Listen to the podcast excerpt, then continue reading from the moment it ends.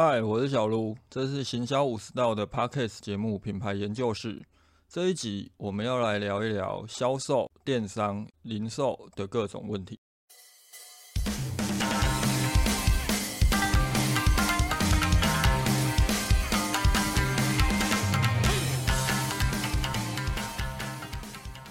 其实我当初开这个 Podcast，原先就是要来聊一些关于电商的东西。但是后来发现到，如果单纯只聊电商，其实还挺无聊的，所以才延伸了很多其他的话题。啊，刚好前一阵子我有到一个管顾公司那边参与一个代送课程哦，就来讨论了一下电商，也顺势的整理了一下我的一个电商的讲义，有加一些东西。刚好就会诊了当中几个，我个人其实这一年多来一直都有在关注，而且我觉得它会是未来电商发展趋势，以及可能从事电商的这一些企业需要注意的一些议题。那我们今天就同整个一集来聊一下。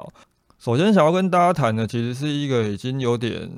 被谈到烂的话题，就是 Cookie 退场。那针对 Cookie 退场，老实讲，应该已经有很多的媒体啊、行销的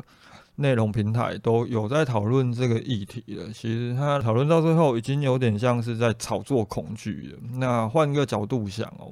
我个人其实觉得 Cookie 退场这件事情，大家与其去焦虑这个，反而我觉得 GA 三退场，大家要换到 GA 四可能还比较严重一点，因为你们整个数据监测的习惯啊，包含你们网站的一些埋设的，可能都必须要重新的审视一下。针对 Cookie 退场哦，这一次其实讨论的是第三方 Cookie 退场，它并不是所谓的第一方。那从这个角度来看的话，原则上来说，今天这一一些广告平台哦，他们想要去赚你们的钱，他们一定要想办法去解决这个问题了。可能在第三方 cookie 刚退场的时候，会有一个衔接起的一个阵痛，但是我觉得这个问题并不会持续的太久。不过，为什么我今天又会特别想要拿这个 cookie 退场这件事情出来谈的原因，是因为昨天我有看到一个数位媒体他们去讨论的一个议题，就是说。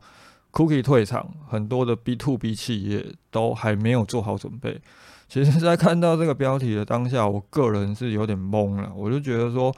，Cookie 退场，它到底关 B to B 企业什么事情？就是我们今天最主要跟大家讨论这件事情哦。第三方 cookie 它的运作逻辑，其实如果我们把它简单的去解释的话，你可以把它想象成：好，我今天在某一个网站里面，那这个网站它有一个网域，它当然就是所所谓的第一方。我们在这个网站当中所有的行动都会被记录在这个网站它的资料库当中，它的。第一方 cookie 当中，但是很多的网站现在可能都会去埋设一些外部的广告系统，也许是 Google 的，也许是呃各个电商平台的。像我自己的部落格，我就放博客来的嘛。那这个时候博客来那边记录的任何资料，当然就算是第三方的 cookie。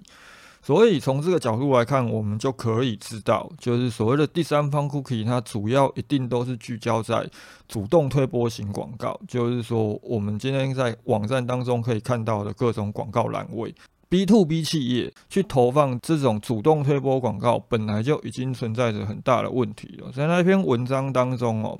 他有去引申的，他们去针对某个 B to B 的企业去进行访谈。这一家受访的 B to B 企业，它的 CMO 就有提到，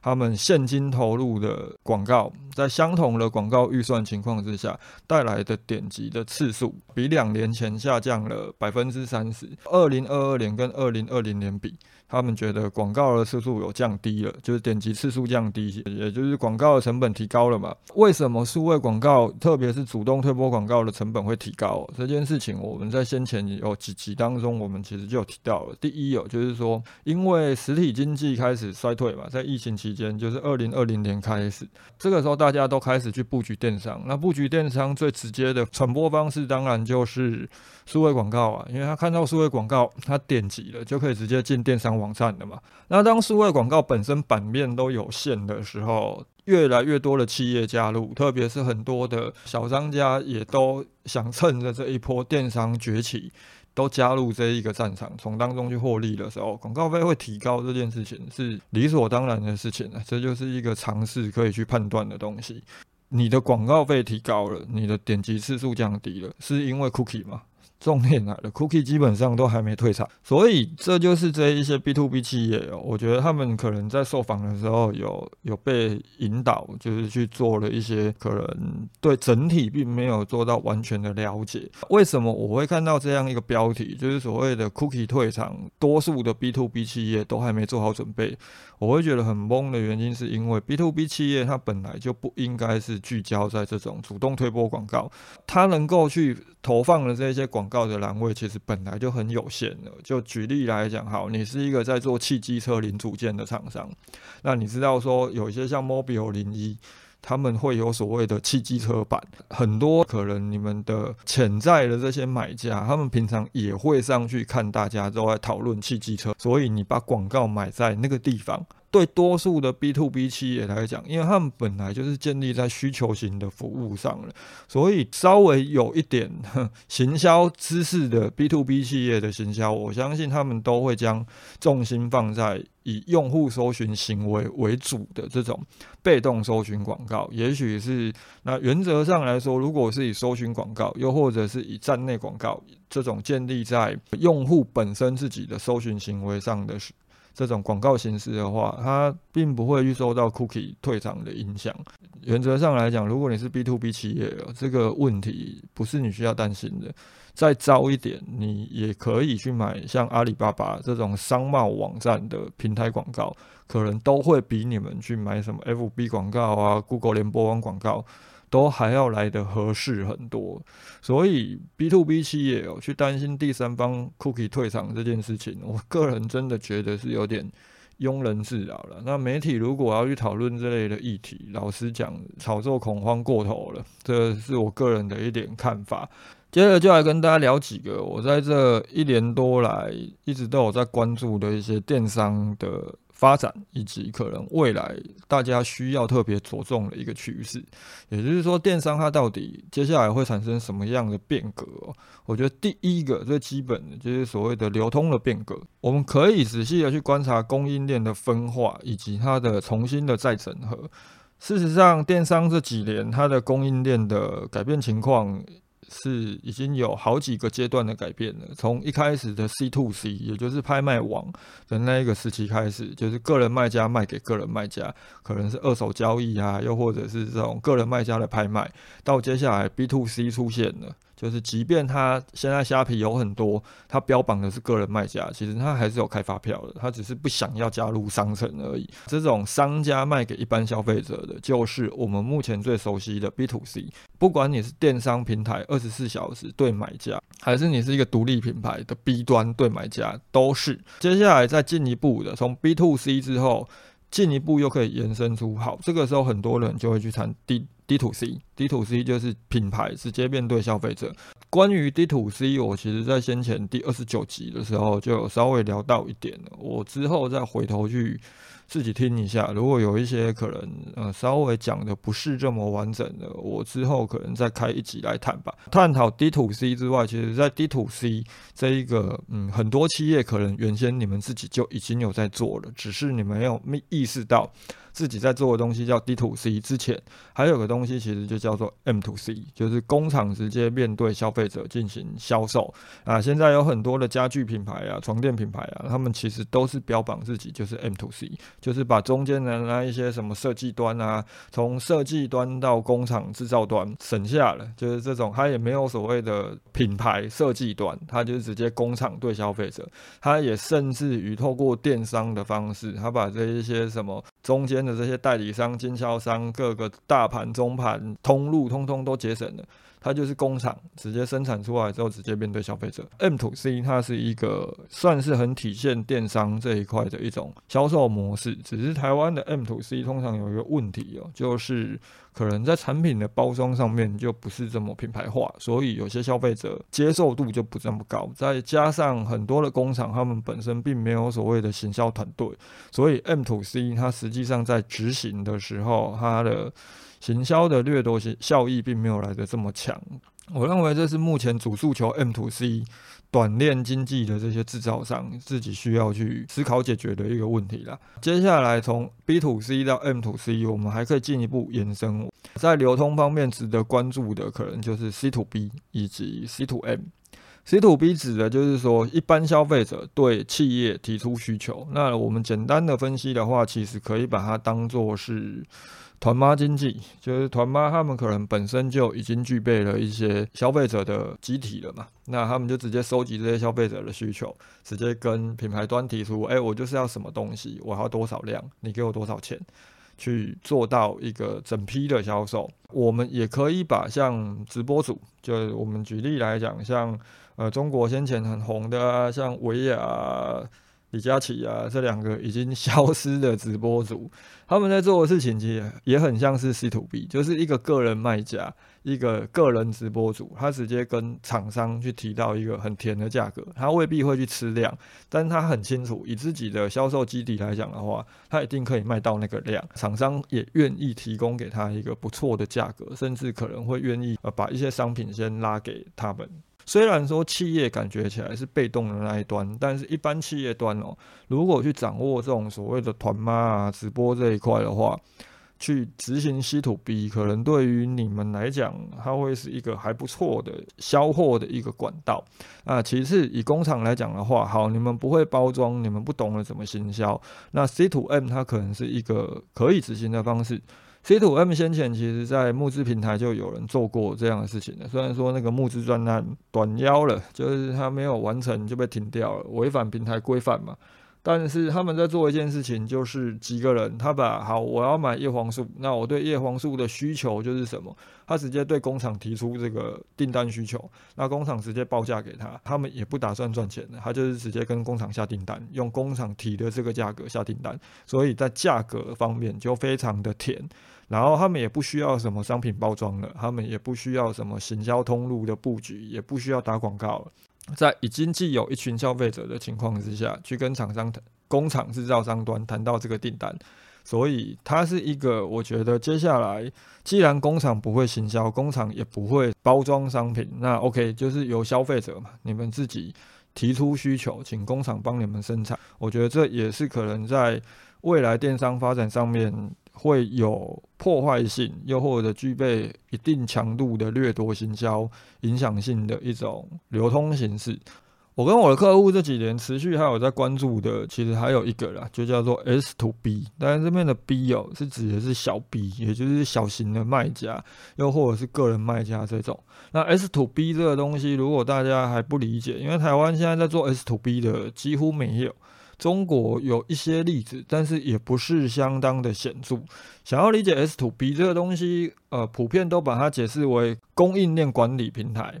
或者是供应链管理服务。那大家可以去 Google 一下这个相关关键字，不管是你们应该都可以找到一些资料。这部分我可能之后稍微会诊一下，呃，有一些比较完整的一些资讯再跟大家谈。但是 S to B 它其实是我们从一年多前，呃，甚至将近两年了，我们就一直都有在关注的一个资讯。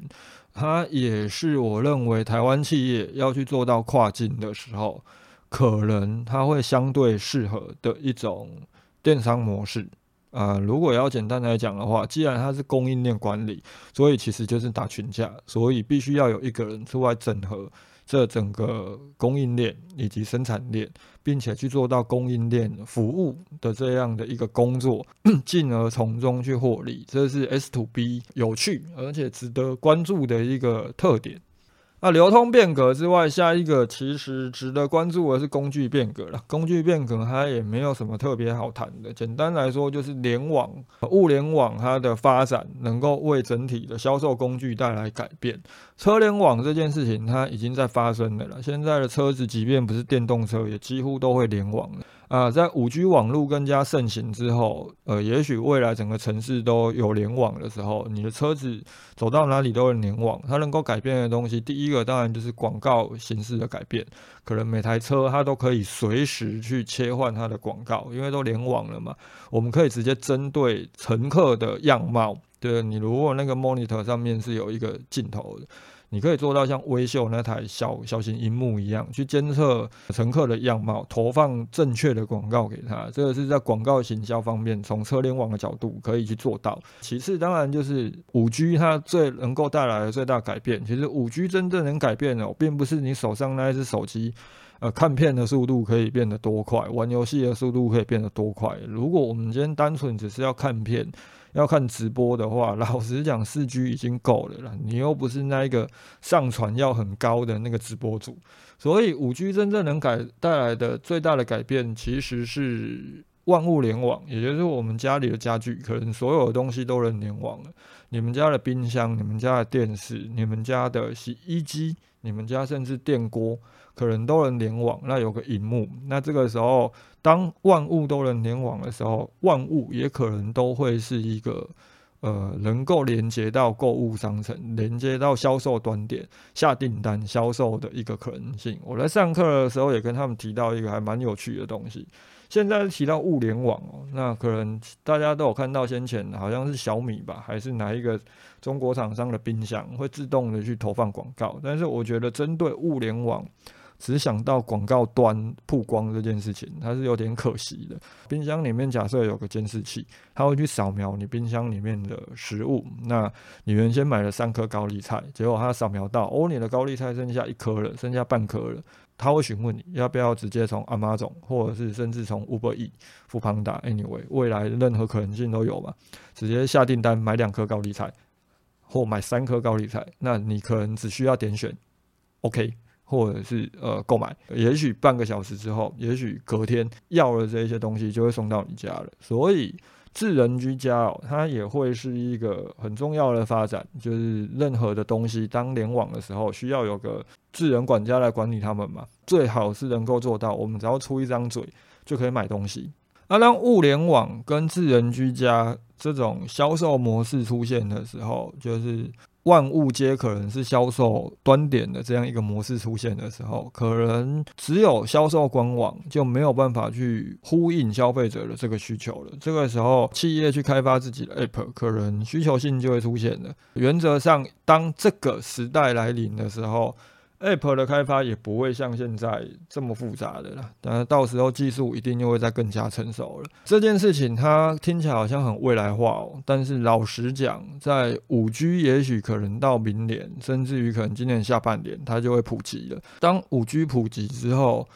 物联网的发展它就会很迅速了，甚至我们可以很直接讲。甚至我们可以不客气一点讲，现在大家都在封元宇宙，都在封 Web 三点零。那事实上，万物联网包含了联网销售工具，它的普及化可能会比 Web 三点零还有元宇宙还要来得更早。所以，呃，与其去关注这一些目前连它到底最终。会以什么样的方式落地，都还未知的这种，真的是很未来的东西。你们还不如好好的关注一下五 G 跟物联网可能会有的发展。最后一个，我们想跟大家谈的东西，它已经是现在进行式了啊！我也觉得这个东西将会是未来电商很关键的一个要素，就叫做快商务。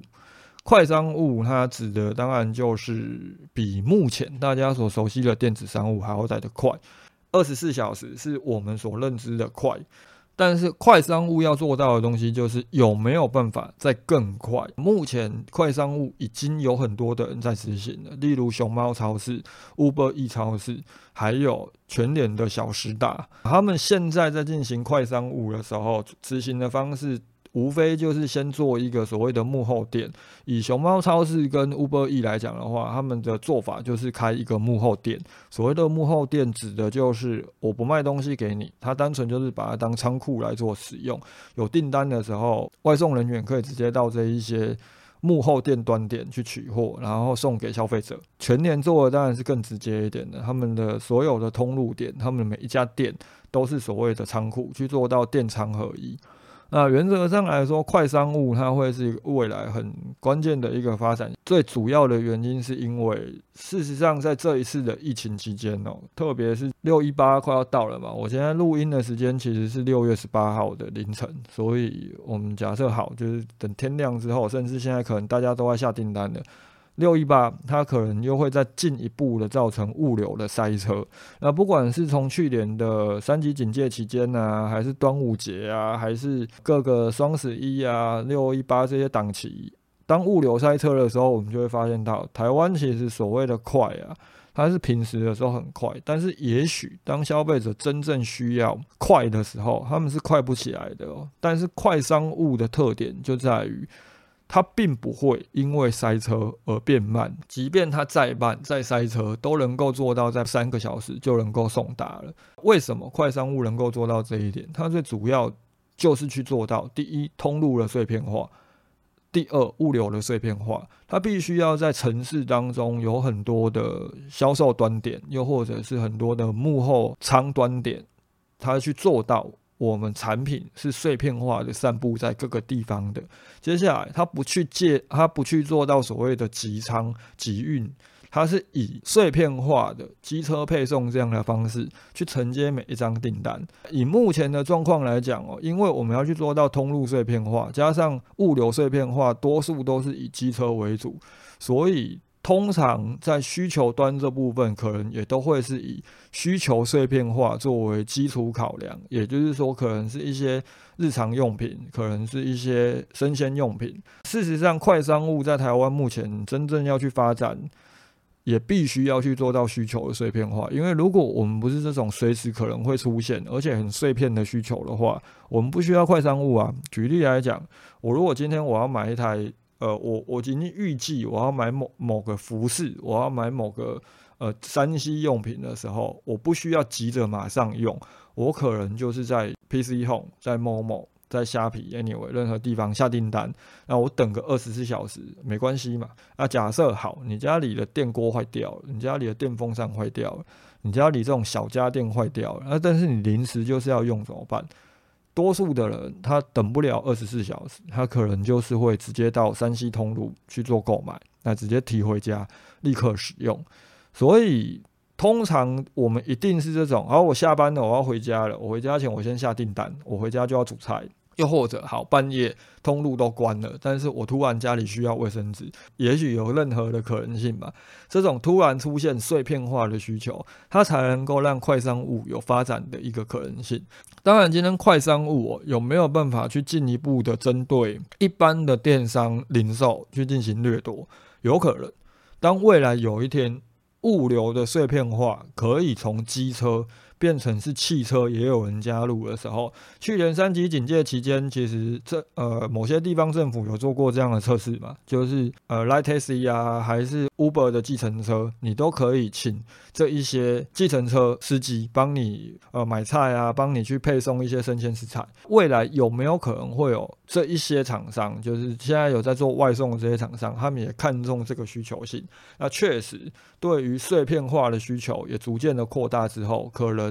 会慢慢的从目前呃我们一般的三 C 用品、一般的小家电都可能去切入。那这个时候可能有很多的像三 C 通路啊、Key 啊，甚至于是各个百货公司，他们都可能会去加入这个快商务的战局。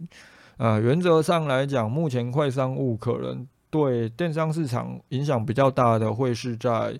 生鲜食材啦，还有食品业，它可能影响会比较大。这个趋势我觉得是势在必行的，而且当消费者真正体验过之后，如果他们也愿意多支付一点钱去购买这样的方便性，快商务对于食品电商会带来的冲击性会很大。一般的食品品牌想要去做到快商务，其实是有点困难的啦，因为当你没有办法做到通路的碎片化的时候，即便你愿意支付成本去购买碎片化的物流，即便消费者有这个碎片化的需求。也没有办法去做到真正的快商务，特别是快商务，它只会越来越快。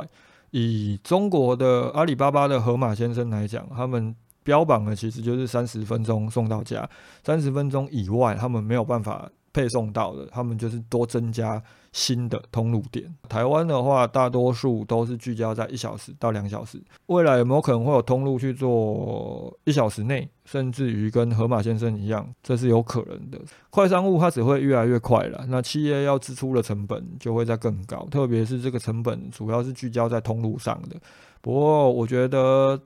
不管是食品电商哦，还是一般的零售电商，去关注一下快商务这个东西，对大家是好的。即便你没有办法自己去做到快商务，啊，但是我们打不过就加入嘛，去理解到底有哪一些厂商哦，不管是全联啊、seven 啊、全家啊、家乐福啊这一种已经。有一个基础的通路建设在这些厂商，到底哪一些已经抢先布局了，而且可能是迎合符合你的销售需求的，打不过就加入嘛，及早的去理解，当未来这个销售模式哦，它真的变成是一种消费者使用习惯的时候，你们也可以及时的去应应，就很像本来就有理解美食外送的人，我相信在疫情爆发的时候，他们第一时间就立刻能够转换了。我觉得理解这些趋势，也许你现在还派不上用场，但是总有一天这些东西一定会成为是现在进行式，到时候大家就能够理解我们今天为什么要来特别谈这几个东西了。以上哦，这就是我们这一年多来都有在观察的一些电商发展了。你要说它是未来式哦，可其实有很多都已经是现在已经有一个雏形，又或者现在正在进行的。一样针对今天的主题哦，如果有任何问题或者是想讨论的，都欢迎留言私信给我。OK，大家拜。